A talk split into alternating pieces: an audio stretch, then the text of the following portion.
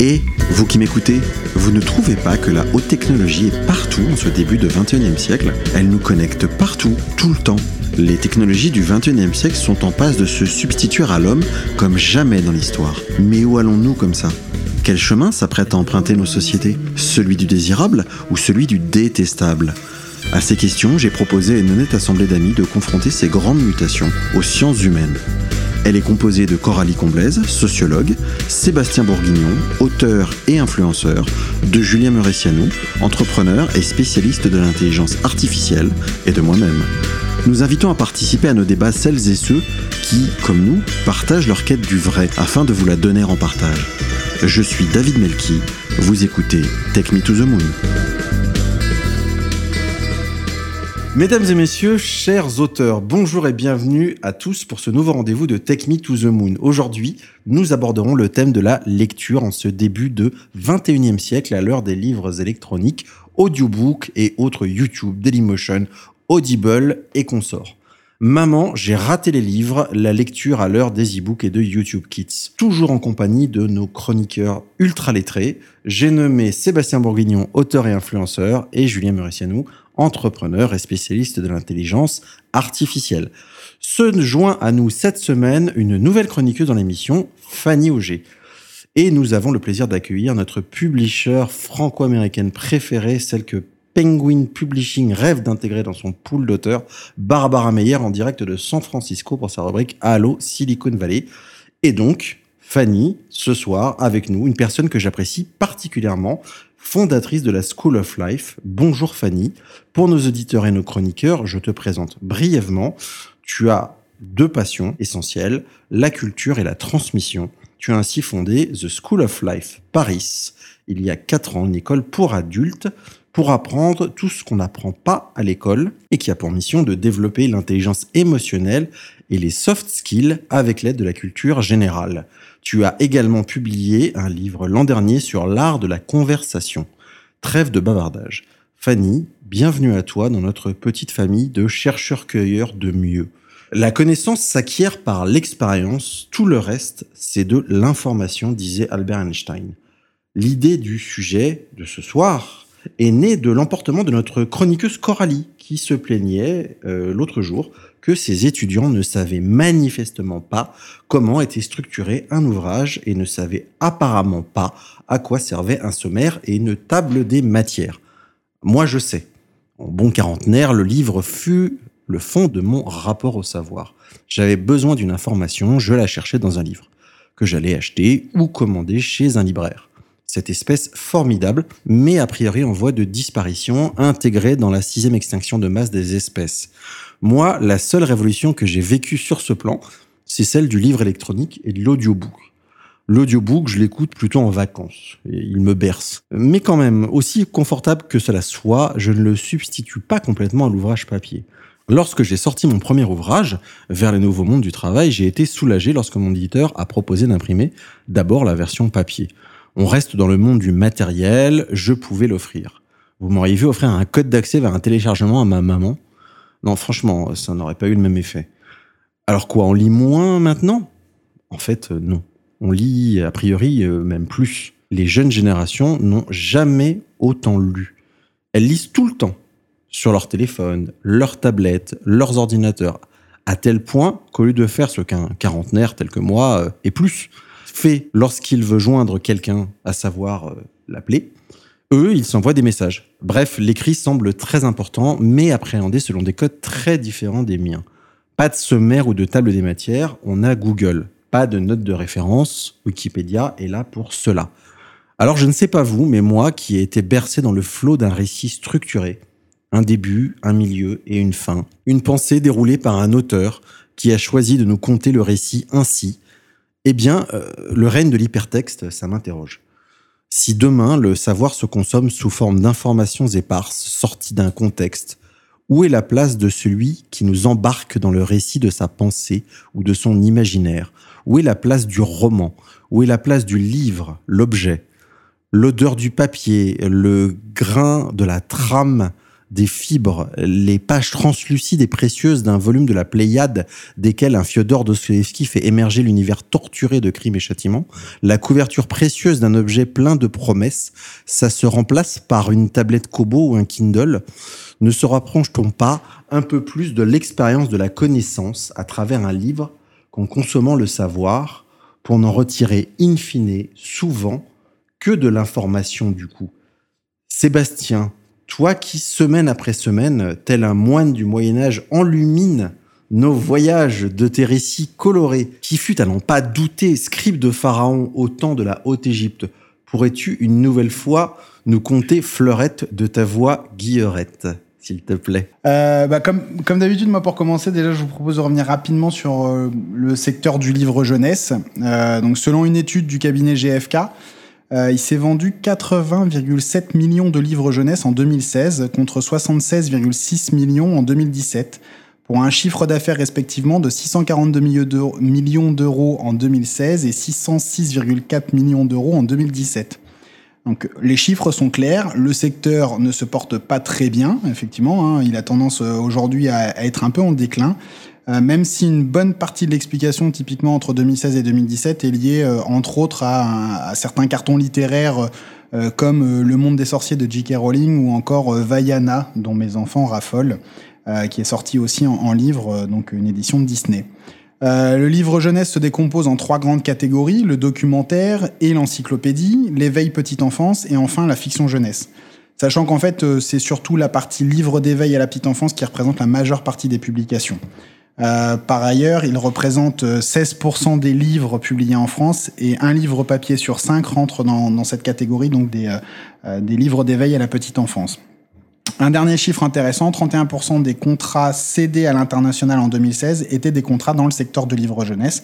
Il s'agit de la, catégorie de, de publication pardon, qui s'exporte le mieux. Euh, lorsqu'on se penche un peu sur l'édition numérique, toujours en 2016, les chiffres sont extrêmement faibles et matérialisent finalement un support de lecture pour le moment peu utilisé.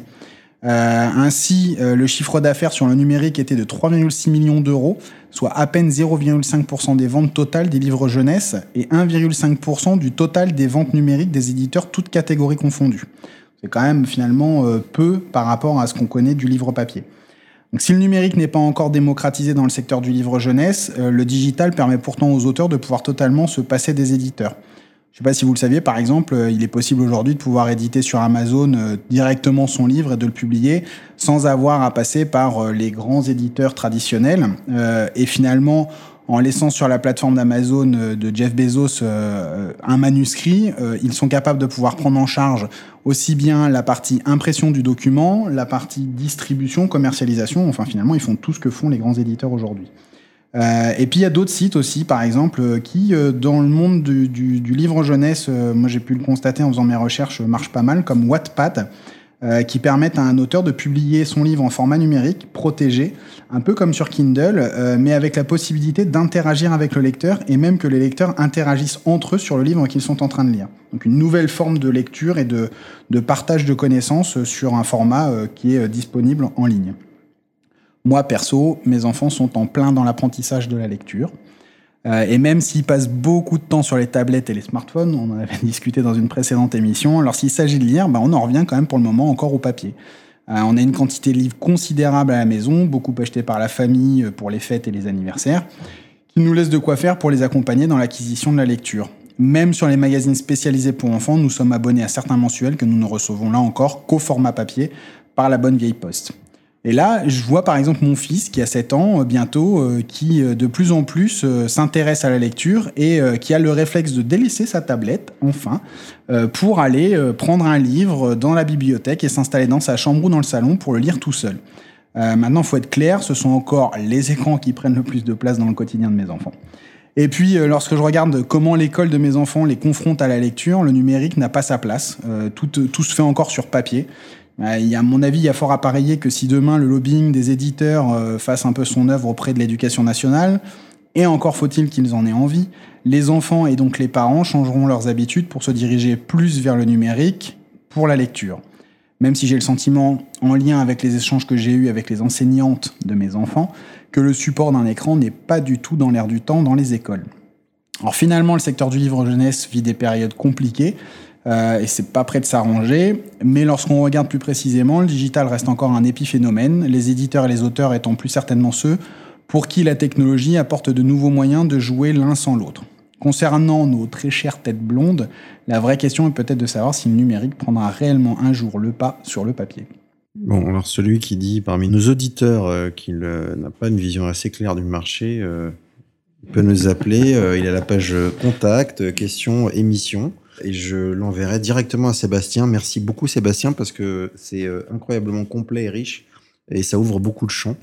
Je voudrais juste reprendre d'abord honneur, aux dames, comme on dit. Fanny, tu as une école qui s'appelle la School of Life qui enseigne les soft skills. Alors comme on a une on a une tradition, c'est toujours d'expliquer euh, à, nos auditeurs euh, les termes qu'on emploie pour que jamais euh, ils n'aient l'impression qu'on leur parle un langage qui n'est pas compréhensible et qu'on les snob. Est-ce que tu aurais la gentillesse, s'il te plaît, de nous dire ce qu'est un soft skill? Une compétence souple en français. Voilà, j'ai pas. le traduire. J'allais dire une compétence molle, mais euh, effectivement, euh, une compétence souple, c'est quand même vachement plus joli et plus poétique. Euh, Qu'est-ce que c'est une compétence souple plus noble. Mais justement, ça s'oppose aux, aux, compétences dures qu'on a valorisées de par le système éducatif ou même euh, le monde du travail depuis depuis des décennies. C'est toutes les, les, les, compétences pour lesquelles jusqu'à aujourd'hui vous étiez recruté pour un poste. À l'opposé, les compétences souples, quand on y pense et quand on est dans le poste, c'est se dire c'est pour ça qu'on fait la différence en tant que candidat. Je pense que ça fait vraiment la différence entre un candidat et un candidat idéal. Euh, les compétences souples, c'est euh, toutes ces compétences qui s'articulent autour de la communication, le travail en équipe, l'éloquence, pourquoi pas, euh, la persuasion, l'objectivité, l'agilité. On parle énormément d'agilité aujourd'hui dans le monde de l'entreprise.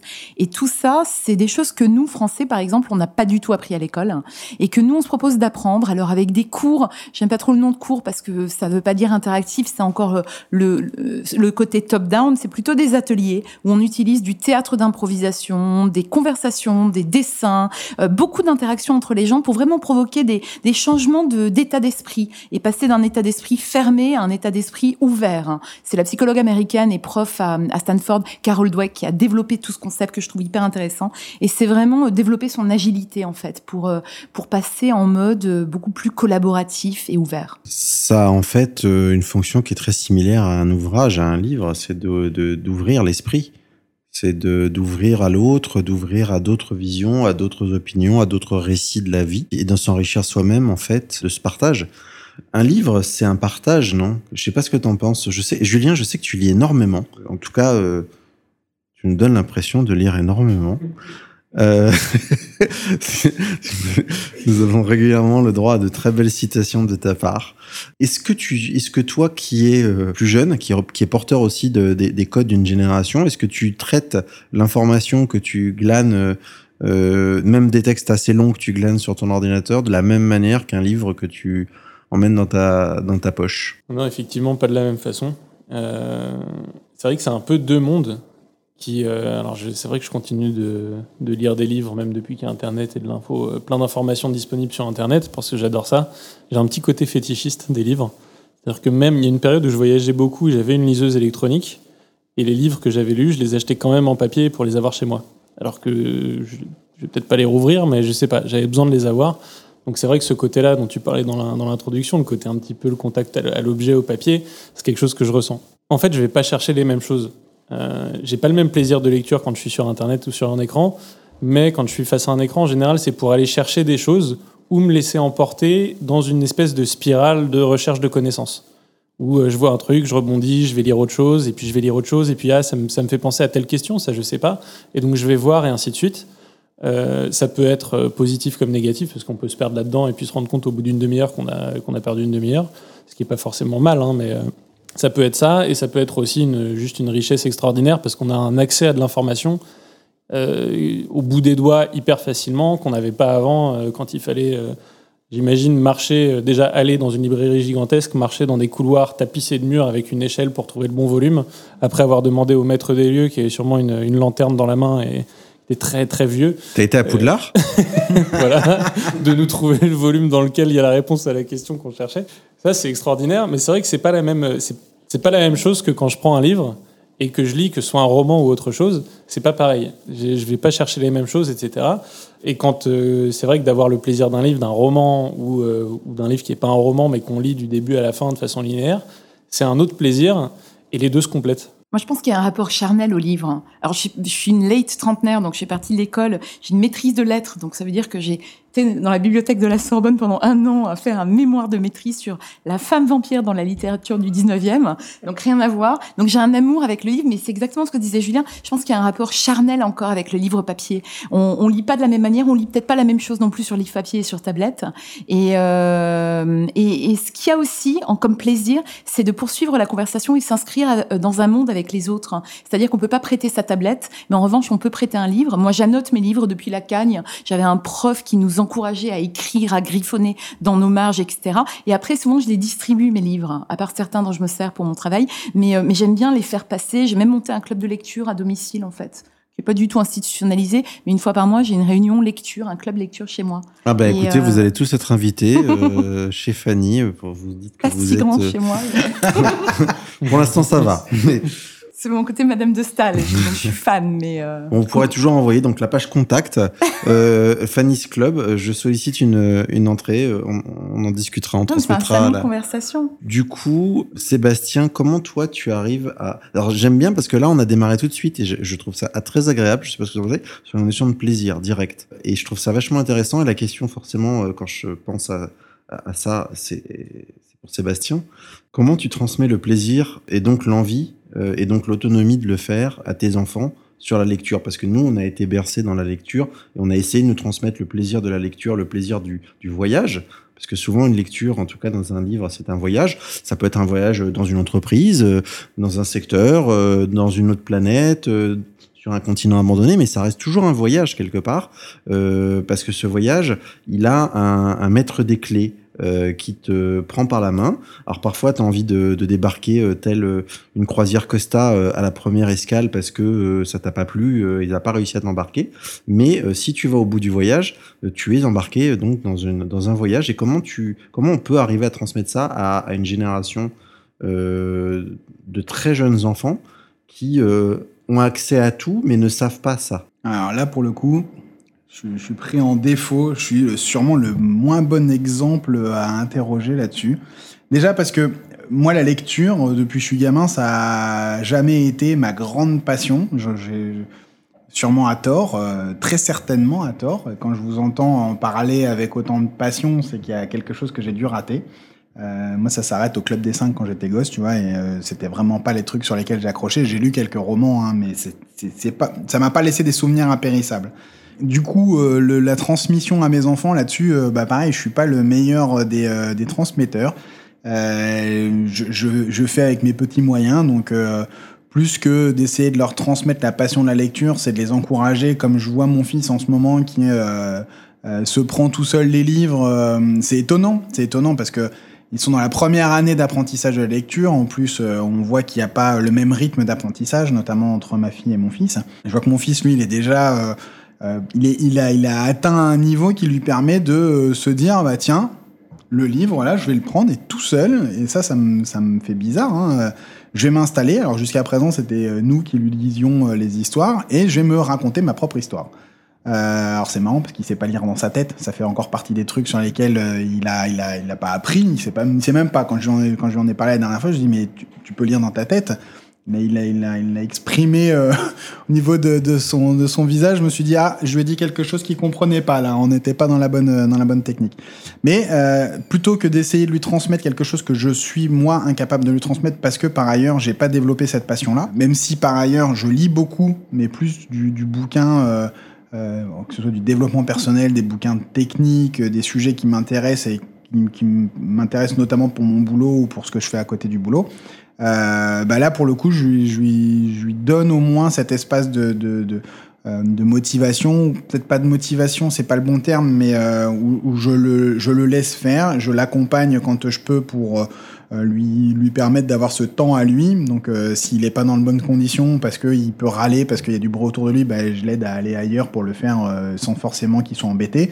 Et puis puis voilà, j'en suis j'en suis là aujourd'hui en tout cas dans cette cette transmission que moi-même j'ai du mal à, à, gérer parce que bah, ce que j'ai expliqué, je je suis pas un grand passionné de lecture. Par contre, moi où j'ai un problème, c'est euh, depuis tout à l'heure vous parliez de l'objet auquel vous aviez une, une, attache particulière. Moi quand je lis, je lis uniquement dans les transports et l'objet me saoule mais d'une force. Mais vraiment, je trouve ça inconfortable euh, d'être dans les transports avec euh, son bouquin ouvert avec la plus ou moins grande taille en fonction de ce qu'on a comme objet. Du coup, je lis beaucoup moi sur mon téléphone avec Kindle ou avec ma tablette quand j'ai le format un peu plus grand, quoi. Mais je reste quand même moins accroché au contenant qu'au contenu, pour le coup. Est-ce que ça. Alors, je viens d'avoir une révélation. Euh, c'est que, en fait, euh, le rapport au. On parle, dans la lecture, il y a, un sens qu'on oublie souvent, c'est effectivement le sens du toucher. Et moi, je vois ma petite fille qui a deux ans et demi. Euh, elle est en plein en train de d'appréhender, alors non pas la lecture, mais l'objet. Et à mon avis, avant de démarrer la lecture, c'est pas mal de leur faire appréhender l'objet euh, et là, en ce moment, du coup, elle prend l'habitude de tourner les pages. Alors, des livres avec des animaux. En plus, ils ont des textures. Alors, par exemple, le ver de terre, il est un petit peu sticky. Donc, elle met le doigt, elle enlève le truc anti-sticky, euh, donc collant. Et elle me dit, tiens, papa, euh, touche, tu vas voir, c'est c'est collant. Et euh, je pense qu'en fait, ce rapport au tactile, euh, ce rapport à l'objet pourrait être un, un, des premiers pas vers euh, l'amour le, qu'on pourrait développer pour l'objet livre et, et, par extension pour la lecture peut-être. Bah, tu as ces livres aussi qui s'ouvrent, quand, enfin, quand tu les ouvres, qui déplient en 3D euh, des, des, des, des, bateaux, des châteaux. Euh, ça, les, les enfants adorent, effectivement. Il y en a merveilleux, hein, pour ah, enfants, des contes de fées jusqu'aux bateaux pirates. J'en ai vu il y a pas très longtemps, j'étais à Londres, là, dans un magasin de jouets à Londres. Euh, C'était incroyable, il y a des bouquins, mais euh, tu le dépliais, tu as l'impression d'avoir une maquette. Euh, C'était vraiment magnifique, très gros, très volumineux, plein de détails. Moi, j'ai souvent remarqué aux États-Unis, je sais pas ce que tu en penses, Fanny, parce que je sais que tu es un peu sur les, sur les deux cultures. Moi, j'ai remarqué qu'il y avait un rapport euh, au savoir et à l'ouvrage dans les pays anglo-saxons qui est encore très fort. Il y a, euh, les livres sont souvent, ont des couvertures très épaisses, euh, très lourdes. L'objet livre a une valeur quasiment d'objets de collection. Il y, a, y, a, vraiment un rapport, il y a un gros travail sur les, sur les couvertures. Alors, Parfois, ça peut être presque kitsch, très anglo-saxon, mais il y a un sacré boulot dans l'esthétique et dans le livre ou souvent dans les pays anglo-saxons, moi ça m'a frappé quand j'ai fait mes études aux États-Unis, les livres étaient beaux, ils devaient être beaux, c'était important que la couverture soit épaisse, belle, presque c'était c'est du coup ça fait des livres un peu encombrants, plus encombrants parfois que les livres euh, euh, que j'ai trouvés en France. En tout cas, c'est mon c'est mon ressenti, mais du coup le livre quand on l'a, on n'a pas envie de déconner avec. Euh, on n'a pas envie de faire des bêtises avec. On a, euh, il y a une forme de respect euh, qui s'installe. Je sais pas ce que, je sais pas comment toi tu, ressens les choses, Fanny. Mais effectivement, je pense que quand on, on a tous fait l'expérience, quand on marche dans une librairie, par exemple à Londres, au Royaume-Uni ou à Londres, les, couvertures sont assez belles hein. et il y a un vrai travail effectivement de, de mise en page et de, de, travail graphique sur la couverture qui est compliqué en France parce qu'en fait, je pense que chaque maison garde une espèce de ligne éditoriale et graphique assez institutionnelle ils se ressemblent un peu tous. Pour un étranger, je me dis, euh, la NRF, par exemple, c'est une collection magnifique, la collection blanche de Gallimard, mais alors ils ont l'air tristes de loin, alors que quand on voit euh, ne serait-ce que les ouvrages de hum, Francis Scott Fitzgerald, qui a écrit Tendre et la nuit, Le Great Gatsby, ou alors Jane Austen, par exemple, Orgueil et préjugés, Raison et sentiments, les ouvrages sont magnifiques et, euh, on a envie de les collectionner, effectivement. Et, je suis toujours déçue quand je vois un ouvrage, par exemple, de Alain de Botton en Angleterre, avec une très jolie couverture, quand je trouve sa traduction française, j'ai l'impression qu'on l'a qu'on l'a rendu moche, quoi. Et, et, je ne sais pas à quoi ça tient, mais euh, peut-être un rapport un peu poussiéreux à la culture aussi en France. Très respectueux. Euh, dans les musées, on, on parle pas, ou alors on vous regarde de travers. Un côté un peu encore très euh, euh trop respectueux, je pense qu'il faudrait peut-être pervertir un petit peu en fait. Est-ce qu'il n'y a pas aussi une, une, question de coût? Moi, j'ai, comme tu disais, toi, j'ai entendu tout à l'heure euh, que, tu as publié un livre l'année dernière. J'en ai publié un aussi. Et pour avoir travaillé avec l'éditeur, Le souvenir que j'en ai, c'est que les discussions sur euh, la forme du livre, les couleurs, le graphisme, tout ça, en fait, ça a introduit des coûts supplémentaires qui viennent impacter directement le prix de vente, qui euh, mécaniquement euh, font rentrer toute une logique après qui n'est plus rationnelle liée à l'objet, mais qui est liée à le, le, le, ROI, à euh, des enjeux qui sont euh, moins, euh, moins sur le côté sympa et beau de l'objet que faut que ce soit performant économiquement. Quoi. Moi, je me suis pas battue avec ma maison d'édition qui est Calman Levy Kero, mais en revanche, tout de suite, je suis venue avec mon cahier des charges en disant moi, je veux un livre en couleur, je veux des doubles pages de respiration, je vais mettre une photo des toits de Paris sous la pluie, par exemple. Il y a une vraie respiration parce que c'est un livre sur la conversation, donc je voulais vraiment que ce soit un rythmé et qu'il y ait aussi des silences comme dans une conversation. Et pour moi, ça a un impact direct sur les ventes. Si le livre est beau, il va attirer l'attention sur les étagères. Le feuillette, on voit qu'il est différent, qu'il est beau, qu'il y a un, soin particulier à l'esthétisme. Et je pense que ça aussi, ça vend parce que ça en fait un beau cadeau. Mm-hmm. Ça développe des ventes. Euh, euh, différentes. Je vous écoute euh, depuis tout à l'heure et c'est hyper intéressant en fait parce que je pense, je pense que Sébastien, tu as raison dans le fait de dire qu'il y a de, la rationalisation un peu à la française. On est, en plus de, ce que tu disais, Fanny, sur le, le, rapport à la culture, mais le livre de poche et le fait que ça soit imposé comme un format, à mon avis, c'est très lié à, la rationalisation. On est, on est des obsédés de rationalisation en France, on rationalise tout. Donc un livre, c'est le contenu, point final. Donc on met le contenu dans ce qui est le moins cher, ce qui est le plus pratique, le plus petit, on peut le mettre dans la poche, pouf, terminé. En fait, on est déjà dans une démarche un peu de distanciation de, l'objet lui-même. Et c'est amusant parce que là, quand tu décrivais ton livre, euh, tu parlais de photos, etc. Donc tu es déjà dans une autre démarche que la transmission purement du texte. Et, et, en fait, on est déjà en train de faire le tour, à mon avis, de, des différents sujets avec d'un côté euh, le rapport, pas vraiment au livre, mais vraiment le rapport à la lettre, qui peut passer par des écrans. Je pense que quelqu'un peut, euh, peut trouver un amour de, de, la lettre, de la lecture, la vraie lecture, c'est-à-dire euh, de lire des livres pendant longtemps, etc., des, lectures qui prennent du temps sans, sans, tenir de livre dans la main, pourquoi pas? Je pense qu'il n'y a pas lieu de se crisper là-dessus. En même temps, c'est plus dur sur des écrans parce qu'il y a une petite lutte qui se crée justement entre la lettre et l'image quand on est sur les écrans. Et il y a toute cette étape euh, j'ai pas encore d'enfant, mais toute cette étape dont, j'ai déjà entendu parler, quand on doit passer de l'image à la BD et ensuite à la lettre, pour commencer à faire travailler l'imagination justement par opposition à l'image, c'est ce travail-là qui est important. Et ça, ça peut passer sur les écrans, mais c'est plus dur parce qu'il y a du parasitage. Euh, et le livre, par ailleurs, il peut servir avec des images, avec de la beauté, etc., aussi à attirer vers là. Et pour moi, c'est un peu ça le sujet central, c'est le rapport à la lettre et faire en sorte que ça, ça s'éteigne pas, parce que ça me paraît essentiel dans la construction de quelqu'un. C'est une opinion.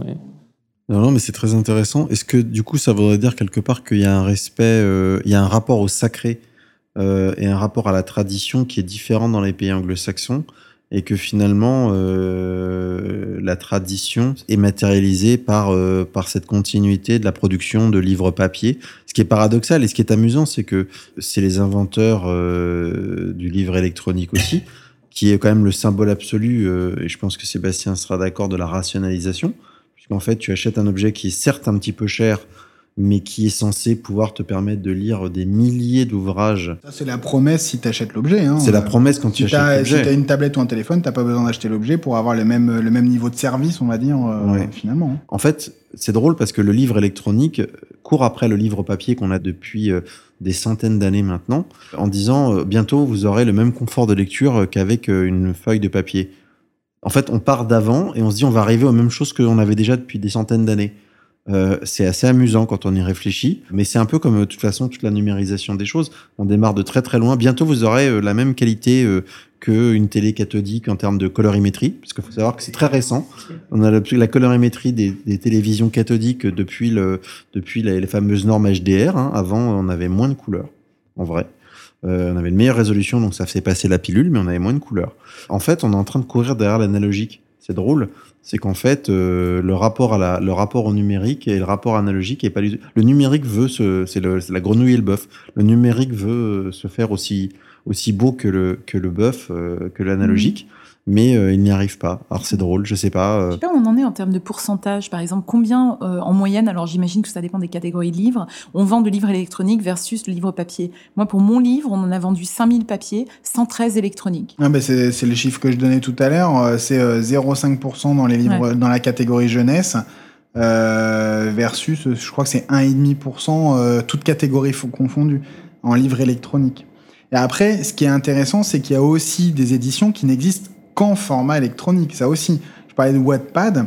Euh, ça m'a fait sourire parce qu'en fait, euh, j'ai découvert tout un univers sur cette plateforme où il y a des auteurs, auteurs re en l'occurrence, dans le monde de l'édition jeunesse plutôt ado. sur, tu parlais de vampires tout à l'heure, justement sur tout ce qui va tourner des Twilight et compagnie, alors des Twilight-like hein, qui, sont dans la même mouvance.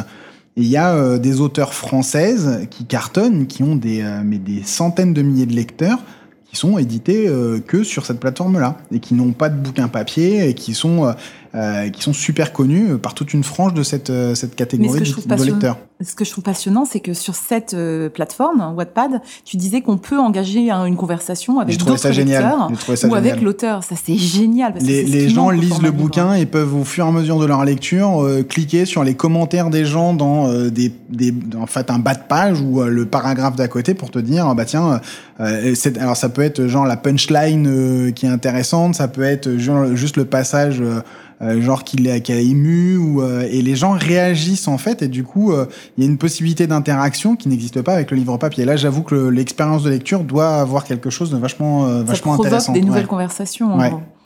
Mm. C'est c'est ça me fait penser en fait à vous en vous écoutant au fait que finalement, tu parlais de coût de production, ça peut être une clé de lecture très intéressante euh, dans le sens où finalement euh, découvrir de nouveaux talents par des plateformes ou par un livre numérique que tu le publies sur Wattpad, sur euh, Amazon ou sur toute plateforme, le coût de publication est, très faible.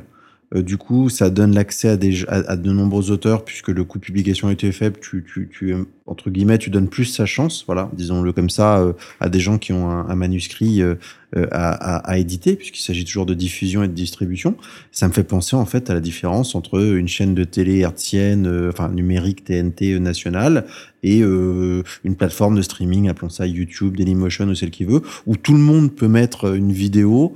Certaines vont être identifiées. L'interaction avec l'auteur de la vidéo est assez aisée. Mais demain, il voudra peut-être avoir une, sa propre émission en prime time sur, un, sur une chaîne qui n'est pas celle-là, justement. C'est comme ça qu'on a découvert MySpace, bien sûr, plein de talents dans la musique. Après, ça, élude aussi un petit truc quand même, c'est le, le boulot de l'éditeur qui se, normalement se limite pas à du filtrage et de la distribution, euh, où il y a un vrai travail, alors plus ou moins important en fonction des types de livres. Et des maisons d'édition. Et des maisons d'édition. Et des maisons d'édition et des éditeurs. Mais euh, euh, bon voilà, c'est normal qu'il y ait certains livres qui puissent se passer de, de, de ce travail-là et c'est génial de, de, pouvoir avoir ces plateformes de distribution. Et en même temps, euh, il ne faut pas oublier que c'est un, un, vrai travail qui donne une partie de sa valeur au, résultat final au livre, dans certains cas. Euh, donc voilà, il y a les deux. Pour, pour moi, c'est quelque chose qui s'ajoute plus que qui remplace. Et euh, un peu dans la continuité de ces différences-là, il y, a une vraie différence, évidemment, entre un objet physique et un, et un objet électronique. Et pour, pour illustrer ça, je n'ai pas encore fait de citation alors que c'est sur les livres. Mais euh, Amos Oz, dans son, livre autobiographique une, une histoire d'amour et de ténèbres, il dit que quand il était petit, je trouvais ça génial, il rêvait de devenir un livre. Pas un écrivain, un livre. Il explique pourquoi, il dit parce que comme ça j'aurais été sur plein d'étagères, je serais passé de main en main, etc., pour euh, transmettre toujours mon même message, et ainsi de suite. Et euh, je vois mal quelqu'un rêver de devenir un livre électronique dans une liseuse. Ok, c'est moins sexy. c'est moins, ouais, c'est moins sexy. Donc voilà, il y, a des petites différences. Ça vient s'ajouter pour moi euh, au livre sans le rendre obsolète, mais euh, ça vient donner une nouvelle dimension, une, capacité d'interagir avec le texte d'une façon différente, de diffuser beaucoup plus et de, venir compléter ça. Je pense que le digital, à l'instar de ce qu'on voit dans d'autres secteurs d'activité, dans le monde du livre et de l'édition, euh, a une vocation intéressante au-delà de remplacer le support analogique, comme tu disais, papier. c'est d'apporter une expérience utilisateur différente euh, et là, on, tombe. Tu, parlais de, de tout à l'heure Kindle et de toutes ces, ces, liseuses qui essayent de faire exactement la même chose que le mode papier, donc finalement qui apporte quasiment aucune valeur à part juste d'être un autre support de lecture, versus des plateformes, euh, on, en citait une, mais il y en a plein d'autres qui aujourd'hui se battent pour apporter un niveau de service supplémentaire euh, qui n'est pas équivalent dans le monde papier. Donc euh, c'est là-dessus que je pense l'intérêt peut être euh, peut être à, porter quoi. Sébastien, t'as apporté une transition toute trouvée puisque Barbara nous attend, comme vous le savez, euh, Barbara, notre super chroniqueuse euh, de la Silicon Valley 100% audiobook, nous a préparé un petit récit qu'elle s'en va nous conter. Barbara, Nous écoutons ton récit, c'est à toi. Bonjour à tous, ici Barbara Meyer en direct de San Francisco où il fait 25 degrés et le prix du Kindle Fire HD pour les enfants est au prix spécial de 129,99$. Et pendant que certains se disent que finalement rapporter au prix d'une Tesla c'est peanuts, moi qui suis devenue allergique aux peanuts depuis que je vis aux États-Unis, je me dis ah quand même 130 dollars pour un objet qui va finir oublié dans un Starbucks, ça fait un peu cher. Parce que si je compte bien, ça fait 13 livres à 10 dollars, 26 livres à 5 dollars et 10 à 20 ans de bibliothèque selon l'endroit où vous vivez. Mais je dois avouer que personnellement, je kiffe le Kindle. En bonne early adopteuse que je suis, je pense même avoir fait partie des premières à m'être jetée dessus. Je me souviens même avoir adoré balancer tous mes livres pour libérer de la place dans la bibliothèque afin d'y mettre des caisses à jouer de bébé et même un aquarium. Et là, je vous entends dire Oh, mais malheureuse, tu as donc perdu l'esprit à ne vouloir toucher qu'un écran sans âme, sans bruit et sans odeur. Ah oui, c'est vrai, j'avais oublié. En France, on est spécialiste du bruit et de l'odeur. Mais avouez que le bruit des plages que l'on tourne, c'est super énervant. Quand vous essayez de vous endormir, c'est parfois tellement énervant que vous finissez par acheter un Kindle à votre conjoint. Et quant à la fameuse odeur des livres, moi je trouve juste bizarre que quand vous allez chez des gens qui ont des grandes bibliothèques pleines de vieux livres et de poussière, on y trouve aussi très souvent des bougies parfumées. Non, non, là je vous le dis, ou plutôt c'est Paolo Coelho qui vous le dit, lorsqu'on ne peut pas revenir en arrière, on ne doit se préoccuper que de la meilleure façon d'aller de l'avant. Alors arrêtons d'être nostalgiques et regardons de l'avant. Ah, mais attendez, quand je regarde de l'avant, la coach sportive qui sommeille toujours en moi se dit Ouh là là, mais c'est dommage de perdre une opportunité de muscler ses petits bras et ses pectoraux grâce à un bon 800 pages de Dan Brown. C'est dommage de ne plus bouger ses fesses pour aller jusqu'à la bibliothèque. Et quand je vous dis ça, je me dis Oh, mais j'ai donc trouvé le coupable. C'est moi qui l'ai trouvé. Le coupable de l'obésité, des maladies cardiovasculaires et de la sédentarité. Mais c'est Jeff, c'est Jeff Bezos le coupable, qui te livre tes livres en un clic et n'importe quoi, du tire-bouchon aux cacahuètes sans que tu aies dépensé une seule calorie. Ah ah Et là j'hésite. Je suis soit so excited par cette découverte, soit effrayée par notre société qui nous transforme en loukoum. Donc là, la meilleure façon eh ben, de réfléchir à tout ça, c'est encore de mettre ses baskets et d'aller courir en écoutant un bon livre audio. Allez, ça me changera d'une Kindle. C'était Barbara Meyer pour Take Me to the Moon. Merci Barbara, on te retrouvera dès la semaine prochaine pour un nouvel épisode romanesque d'Allo Silicon Valley. Par ailleurs, et je suis persuadé que beaucoup d'auditeurs vont nous le demander, était-ce l'accent marseillais qu'à un moment donné tu as fait? Parce que si c'est ça, c'était superbe.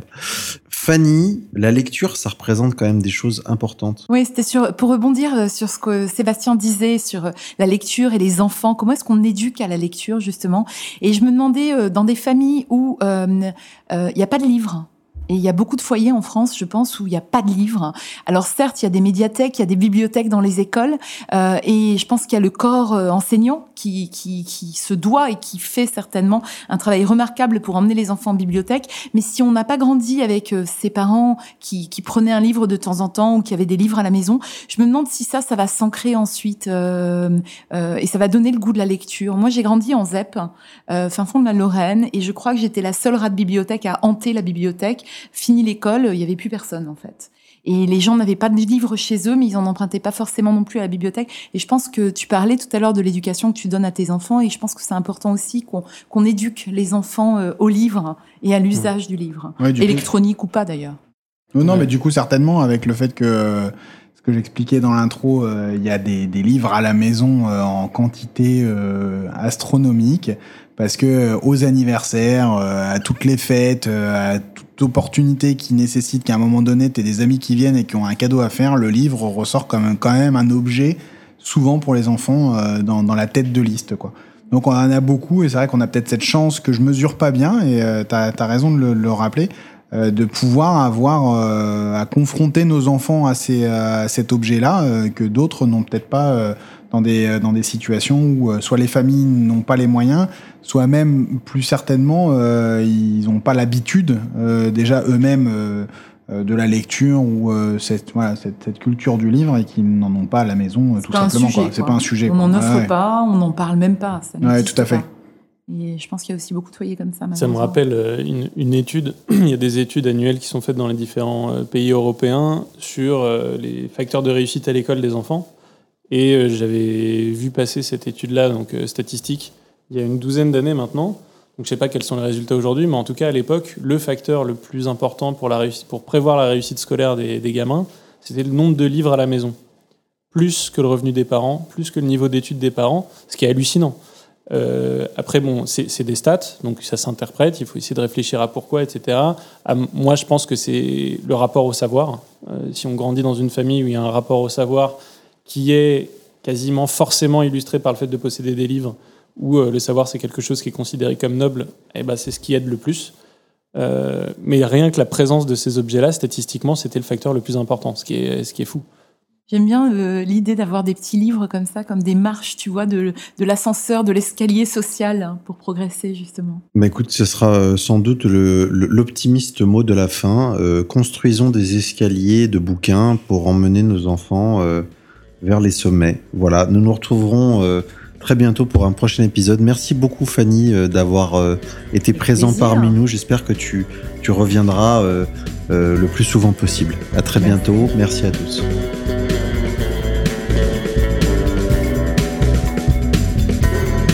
Merci de nous avoir suivis et d'avoir partagé notre cheminement. Nous convoquons les penseurs d'hier et d'aujourd'hui, les acteurs du changement d'ici et d'ailleurs. Nous essayons de nous forger une honnête opinion. Nous nous donnons le droit au débat, à l'erreur. Merci à vous tous de partager ce voyage avec nous.